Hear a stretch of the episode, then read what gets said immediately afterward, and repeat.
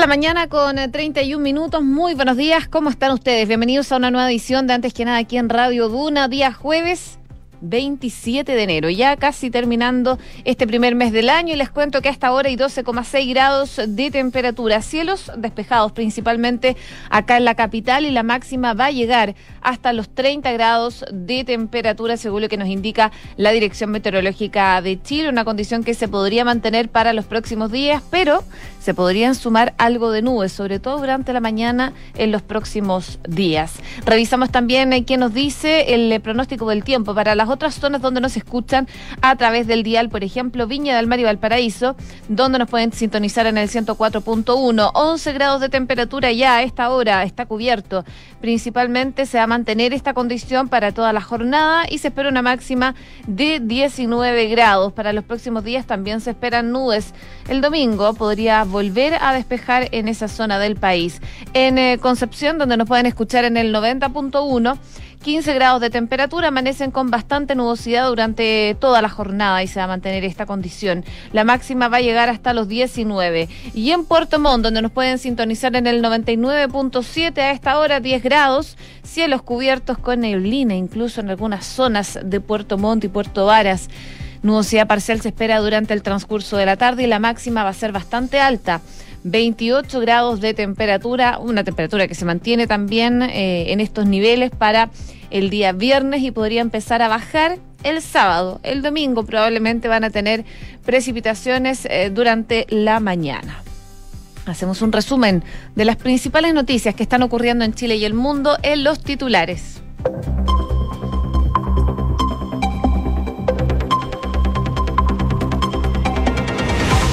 En una semana los casos aumentaron, los casos activos en 35,8% en la región metropolitana y un 29,07% a nivel país, según el último informe epidemiológico. Además, los contagiantes suman 27.030 en la región metropolitana frente a los 19.903 registrados el pasado 16 de enero. Valparaíso, Antofagasta, Tarapacá, Biobío, Arica y Parinacota superaron los 3.000 casos activos. El gobierno logró aprobar la PGU en tiempo récord, por lo que podría empezar a pagarse en febrero. Esta contempla un monto de 185 mil pesos para todos los adultos mayores de 65 años o más, que no se encuentren en el 10% más rico de la población y reemplaza los beneficios del actual pilar solidario. Después de solo cinco semanas de tramitación desde que el Ejecutivo ingresó esta idea a la Cámara de Diputados, por supuesto, finalmente se aprobó. El eh, Congreso aprobó renovar, además, eh, por octava vez consecutiva el estado de excepción en cuatro provincias de la macrozona sur. La medida le otorga mayores atribuciones a las Fuerzas Armadas para colaborar en las labores de la policía para resguardar el orden público. El Banco Central subió la tasa en 150 puntos bases y dejó entrever que llegará a 6,5% inicios del segundo trimestre. Con este aumento, la tasa de política monetaria se sitúa en 5,5%, su mayor nivel en 13 años. La Fiscalía aseguró que los extranjeros que agredieron a carabineros no podrán ser expulsados del país hasta que termine el juicio o cumplan su pena. Sin embargo, el ministro del Interior, Rodrigo Delgado, había asegurado que estas cuatro personas serán expulsadas de igual manera, vale decir si tienen condena o no la tienen. En noticias internacionales, Rusia anunció nuevas negociaciones sobre Ucrania dentro de dos semanas en Berlín. En una declaración conjunta, el conocido como Cuarteto de Normandía, creado en el año 2014 para buscar salidas a crisis, reafirmó su apoyo a los acuerdos de paz de Minsk como base de trabajo y se comprometió a intentar mitigar los eh, desacuerdos. Reino Unido sigue esperando la publicación del informe sobre las fiestas del gobierno en plena pandemia, en pleno confinamiento. El informe elaborado por Sue Gray debía entregarse ayer miércoles, pero este aún no ha ocurrido, generando una gran, gran expectativa. Hoy la selección chilena enfrenta a Argentina a partir de las 21.15 horas en el Estadio Zorros del Desierto de Calama. Esto por la decimoquinta fecha de las clasificatorias rumbo al Mundial de Qatar 2022. 6 con 35. Por supuesto, preocupante la situación epidemiológica del país. Al 23 de enero, el país registra 66.764 casos activos de COVID. De, acuerdo a esto, al informe epidemiológico número 170 que elaboró el Ministerio de Salud y que se dio a conocer anoche por la autoridad sanitaria.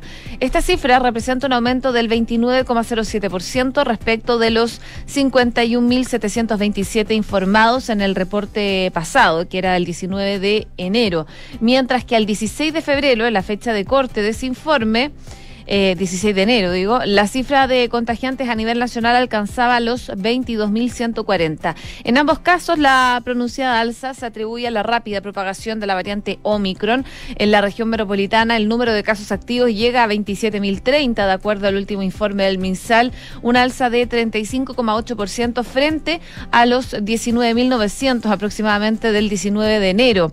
Otras cinco regiones también superan los 3.000 casos activos, lideradas por Valparaíso que tiene más de 6.700 contagiantes. Le sigue Antofagasta con más de 4.800. Tarapacá 4.231, Bio Bio 3.343 y Arica y Perinacota 3.143. En el otro extremo, solo la región de Aysén se mantiene bajo los 1.000 casos activos con un total de 489, mientras que tres de ellas tienen una tasa de incidencia de más de 1.000 contagiantes por cada 100.000 habitantes. Arique Parinacota con 1.219, Magallanes con 1.128 y Tarapacá con 1.066. En tanto, a nivel comunal, la mayor cifra de casos activos se registra en Antofagasta con 2.376 contagiantes y una tasa de incidencia del 546. Le sigue Arica con más de 2.280 eh, casos.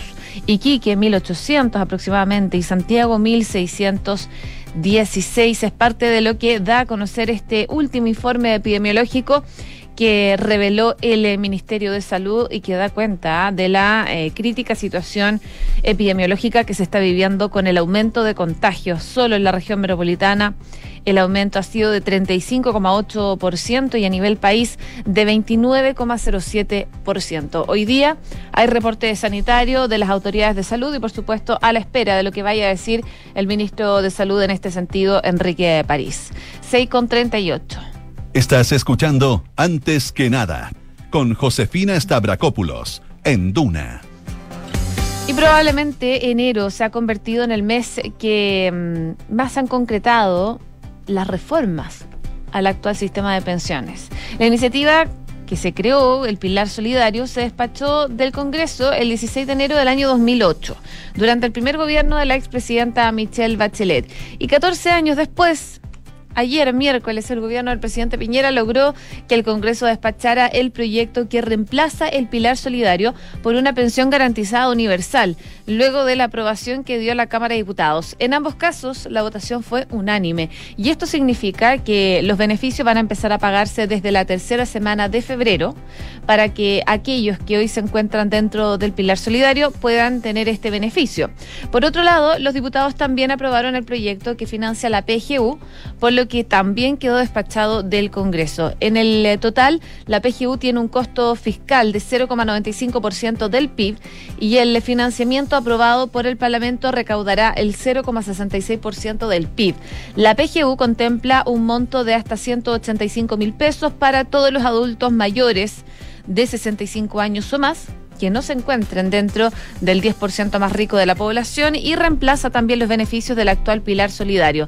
En total serán más de 2.400.000 las personas que van a acceder a este beneficio y cerca de 2.100.000 pertenecen a la PGU y 325.000 al aporte previsional solidario de invalidez recibirán íntegros los 185 mil pesos quienes cuenten con una pensión base igual o menor a los 630 mil pesos mensuales para las personas que poseen una pensión base superior a ese monto, a los 630 y menor a un millón, el monto del aporte del beneficio va a ir disminuyendo. Al respecto, la Superintendencia de Pensiones informó que instruyó al IPS y a las AFP, compañías de seguros de vida, institutos de seguridad laboral y mutuales sobre los procedimientos y los plazos también que van a tener que implementar la PGU. El proyecto que creó el Pilar Solidario tardó un año en todo caso en este trámite en el Congreso para la PGU, en cambio fueron cinco semanas de tramitación desde que el gobierno ingresó esta idea a la Cámara de Diputados el pasado mes de diciembre, a finales de diciembre. Todo un récord en todo caso, más aún para un proyecto de pensión que fue calificado por el ministro de Hacienda Rodrigo Cerda como una de las reformas más importantes tal vez de los últimos 40 años, junto con lo que hizo la presidenta Michelle Bachelet. El ministro del Trabajo, Patricio Melero, también se sumó a las celebraciones. Él decía ayer que este era un hito en la seguridad social del país, en el eh, cambio más sustancial de las últimas décadas. El presidente Piñera también celebró a través de Twitter, eso sí, él decía, nuestro compromiso es mejorar la vida de los adultos mayores, lo cumplimos ampliando y fortaleciendo el pilar solidario y creando la pensión garantizada universal que se aprobó por el Congreso y que va a beneficiar a más de 2,4 millones de adultos mayores con estos 185 mil pesos. De hecho, fueron varios los ministros y subsecretarios que asistieron ayer a la sala de la Cámara de Diputados para poder presenciar esta votación de uno de los temas que más empujó el gobierno durante el mandato del presidente Piñera, que tiene que ver con las pensiones. Entre ellos estuvieron presentes los ministros de Hacienda, por supuesto, de Trabajo, de Desarrollo Social y de las Express, así como los subsecretarios de las mismas carteras. Lo cierto es que llegar hasta esta aprobación no fue para nada fácil. Para el Ejecutivo tuvieron que pasar tres ministros del Trabajo, tres ministros de Hacienda y cinco ministros de las Express.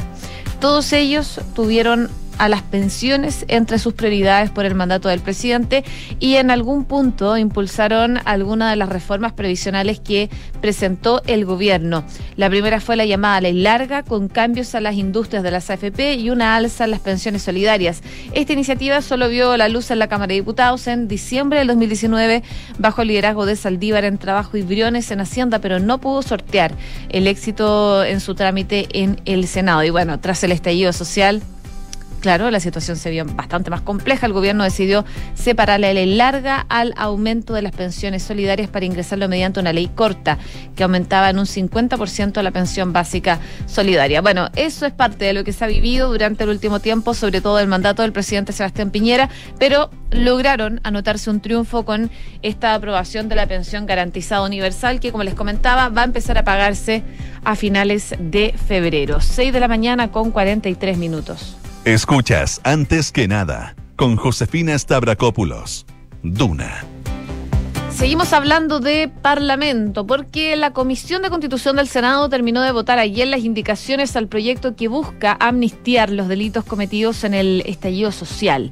En la víspera, la instancia había acordado el catálogo de delitos que se considerarían en esta iniciativa, dejando fuera los hechos más graves como el homicidio frustrado o las agresiones a las policías. Sin embargo, los senadores decidieron incorporar dentro de la ley los ilícitos de incendio incluido los del artículo 477 y 478 del Código Penal, que dice relación con siniestros menores de objetos en los cuales no se pone en riesgo la vida de la persona y los daños no excedan las 40 UTM.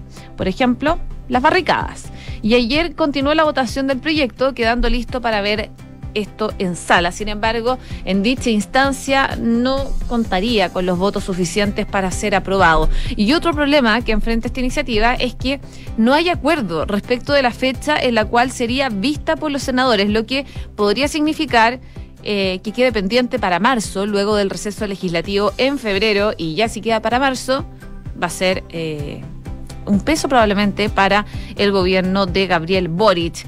Y bueno, así también lo han advertido algunos senadores de Revolución Democrática. Por ejemplo, Juan Ignacio Latorre, que es el impulsor de este proyecto, dice que eh, él no sabe si va a haber voluntad política para que se vote en sala. Por ejemplo, dice hoy día o bien la primera semana de marzo.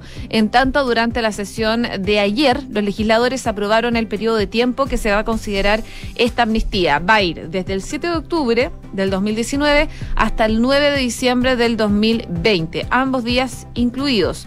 También se determinaron las condiciones para la amnistía. Una de ellas consiste en que los delitos deben haber ocurrido en el contexto de las manifestaciones o en desórdenes públicos acontecidos en el país por ocasión de las revueltas sociales durante este periodo que les mencionaba. Y además se acordó que no serán beneficiados por la amnistía quienes hubieran sido condenados por crimen simple. Eh, o perdón, por crimen o simple delito de la misma especie antes de la interpretación de los hechos imputados en el contexto del estallido. Por otro lado, los senadores establecieron que a quienes sean beneficiarios no se les va a extinguir la responsabilidad civil por los delitos que se hayan cometido. Todas estas indicaciones fueron aprobadas por el presidente de la instancia, Pedro Araya, y los senadores Francisco Buenchumilla y Alfonso Durresti, y contaron con votos de rechazo de Luce Vesperger y eh, Rodrigo Galilea, que son del oficialismo. Finalmente también se aprobó que el Estado podrá desarrollar un programa especial de reparación a las víctimas de delitos o eh, de eh, víctimas de manifestaciones del estallido, lo que se avisó de forma unánime. Bueno, es parte de lo que se está viendo a propósito de este proyecto de amnistía que se ve difícil que avance por lo menos en estos días que quedan, porque ya en febrero hay receso legislativo y probablemente se retome la discusión a partir de marzo. 6 con 46. Estás en Antes que nada con Josefina Stavrakopoulos. Duna 89.7. En prisión preventiva quedaron los cuatro sujetos que eh, agredieron a un grupo de funcionarios policiales durante un control por drogas en la plaza de Iquique.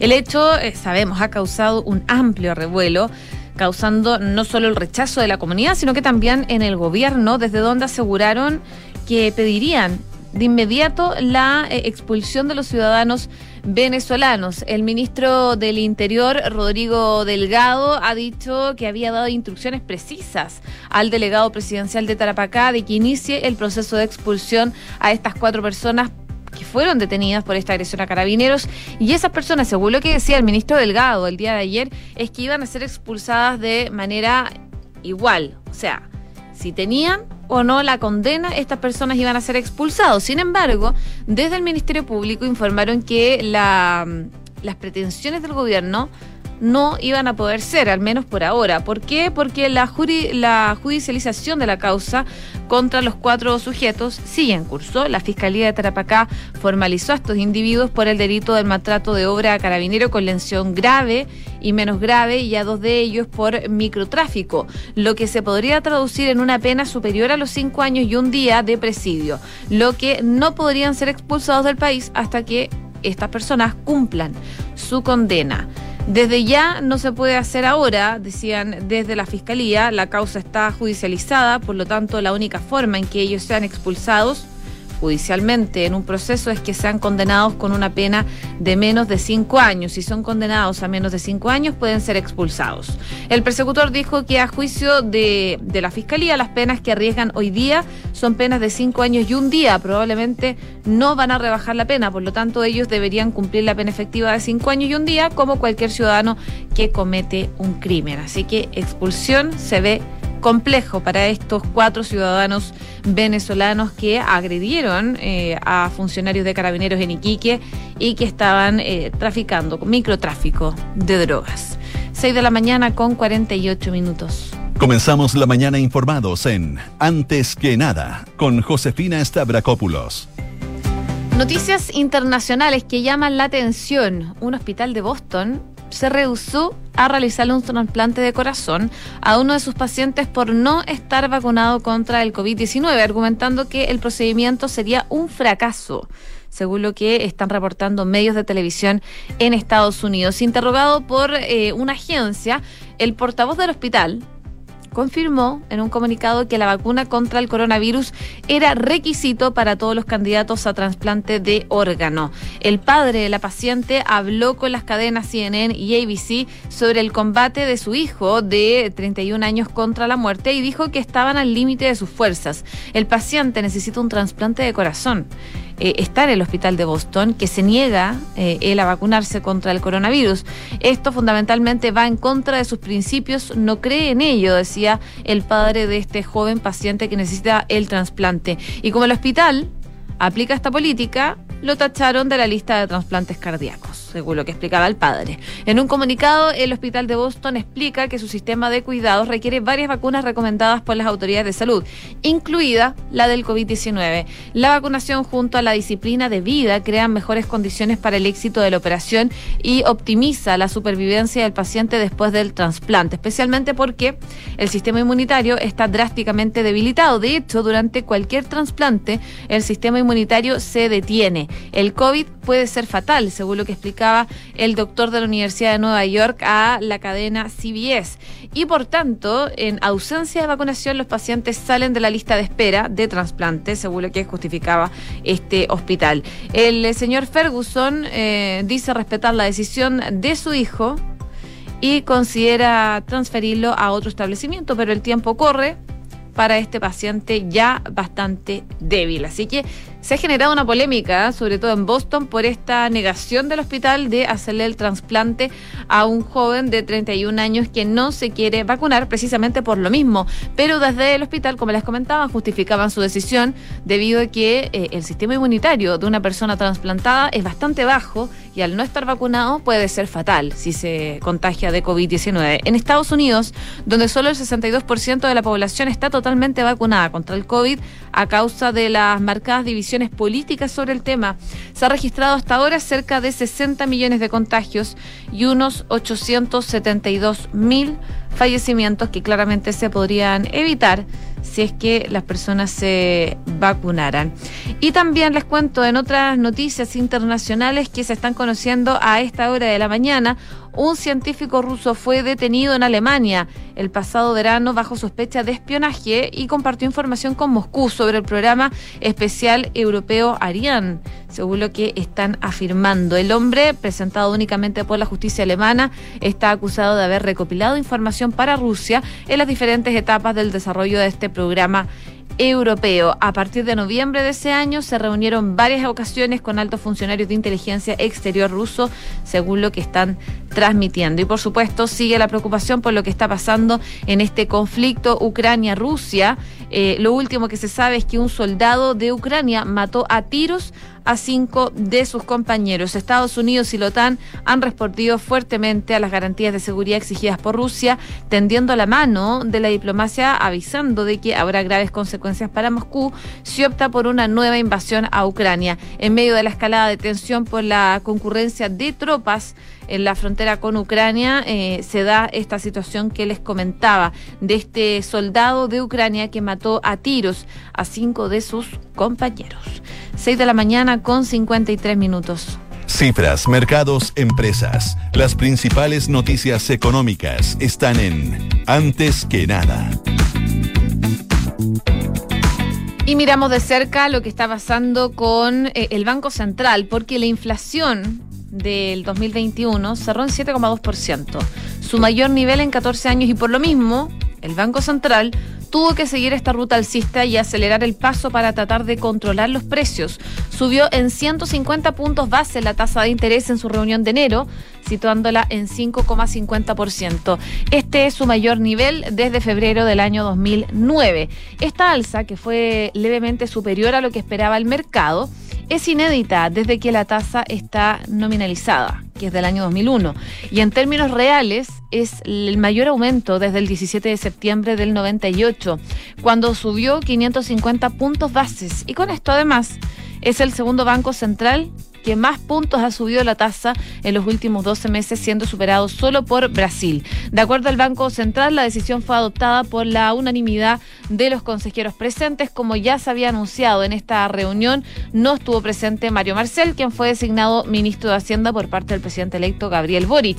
Y así la decisión la adoptaron Joaquín Vial, que lideró la reunión al ser el vicepresidente y además fue su última cita integrando el Consejo del Ente Rector, ya que el próximo 6 de febrero cumple su periodo de 10 años y en su reemplazo asume Luis Felipe Céspedes. También estuvieron presentes Pablo García, Alberto Naudón y Rosana Costa. Entre las razones que lo llevaron a elevar la TPM en esta magnitud está el hecho de que eh, los riesgos para la evolución de la inflación siguen siendo significativos y su eventual concreción en torno especialmente relevante en un contexto en que tanto la variación anual del IPC como sus perspectivas ya son bastante elevadas. En particular, enfatiza que la evolución reciente de la actividad y de la inflación se ubica algo por encima de lo previsto en el IPOM de diciembre y las presiones inflacionarias derivadas del escenario internacional han aumentado. Y otra señal de preocupación es las expectativas privadas de inflación que permanecen sobre el 3% a dos años plazo.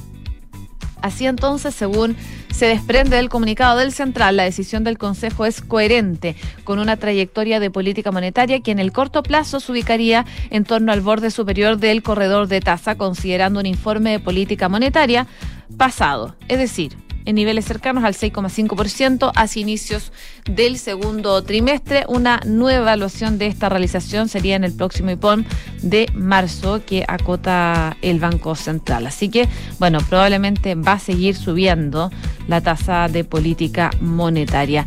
Y también, por supuesto, eh, les cuento lo que estaba pasando en Estados Unidos. La Fed reafirmó expectativas de un primer alza de tasas en marzo, aunque el avance de Omicron da cuenta de que la pandemia sigue siendo una amenaza para la economía de Estados Unidos.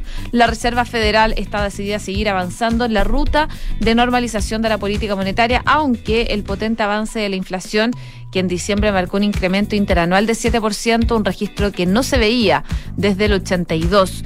Finalizada la reunión de dos días en su comité político abierto, señalaron en un comunicado que con una inflación muy por encima del 2%, un mercado laboral fuerte, el comité espera pronto sea apropiado. Eh, elevar el rango objetivo de la tasa de fondos federales. Más tarde, en una conferencia de prensa, Jerome Powell sumaba declaraciones sobre la urgencia de actuar prontamente. Sabemos que la inflación es un problema para muchos ciudadanos, indicó quien fue mm, confirmado para el cargo por Joe Biden, agregando que el comité son conscientes de que el riesgo es que la alta inflación se convierta en algo que sea persistente, fue lo que dijo Jerome Powell. Bueno, parte de lo que eh, los lineamientos que está dando a conocer la Fed, la Reserva Federal, que reafirma de alguna forma la expectativa de una primera alza de tasas ya para marzo. 6 de la mañana con 57 minutos.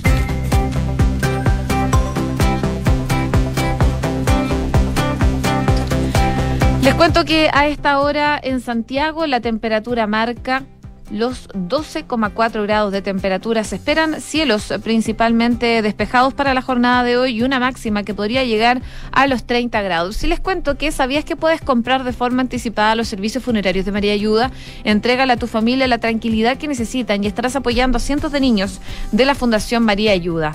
Convierte el dolor en un acto de amor. Cotiza y compra en www.funerariamariaayuda.cl.